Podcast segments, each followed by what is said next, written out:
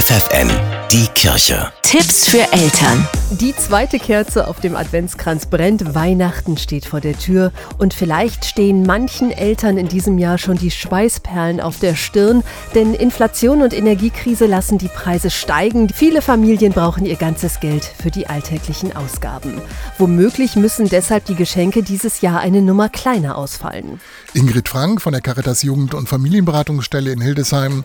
Was meinen Sie, sollten Eltern mit ihren Kindern überhaupt darüber sprechen, wenn das Geld für Geschenke irgendwann mal knapp wird? Naja, ganz verkehrt ist meiner Meinung nach, wenn Eltern Ängste haben, deshalb anzufangen, mit den Kindern zu reden. Ja, warum? Weil dann ist die Gefahr, dass die Ängste der Eltern auf die Kinder projiziert werden, ist groß und für die Kinder überhaupt nicht förderlich, sondern die bekommen eher Angst. Andersrum, wenn Kinder merken, da ändert sich was oder da sind Themen in der Luft, weil sie Dinge aufschnappen und nachfragen, dann ist es ähm, sehr sinnvoll, diese Fragen altersentsprechend auch zu beantworten. Und natürlich kann man mit 17-jährigen Jugendlichen offener sprechen als mit 5-jährigen Kindern.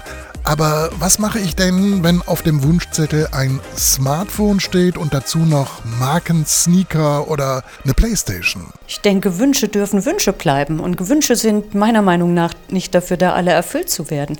Die Tatsache, dass Kinder sich das wünschen, heißt ja nicht unbedingt, dass Eltern das alles erfüllen müssen. Hm, was halten Sie denn davon, Geschenke als Belohnung oder als Mittel der Erziehung einzusetzen? Meiner Meinung nach ist ein Geschenk erstmal eine Wertschätzung, eine Überraschung, etwas, was man kriegt, weil ich mich freue, dass du da bist oder weil ich sehe, du magst dies oder das. Und Mittel der Erziehung klingt ein bisschen nach, wenn du nicht, dann kriegst du nicht. Und das ist doch eher Strategie und, und nicht Geschenk, meiner Meinung nach. Meint Ingrid Frank von der Caritas Erziehungsberatung in Hildesheim. FFN, die Kirche. Tipps für Eltern.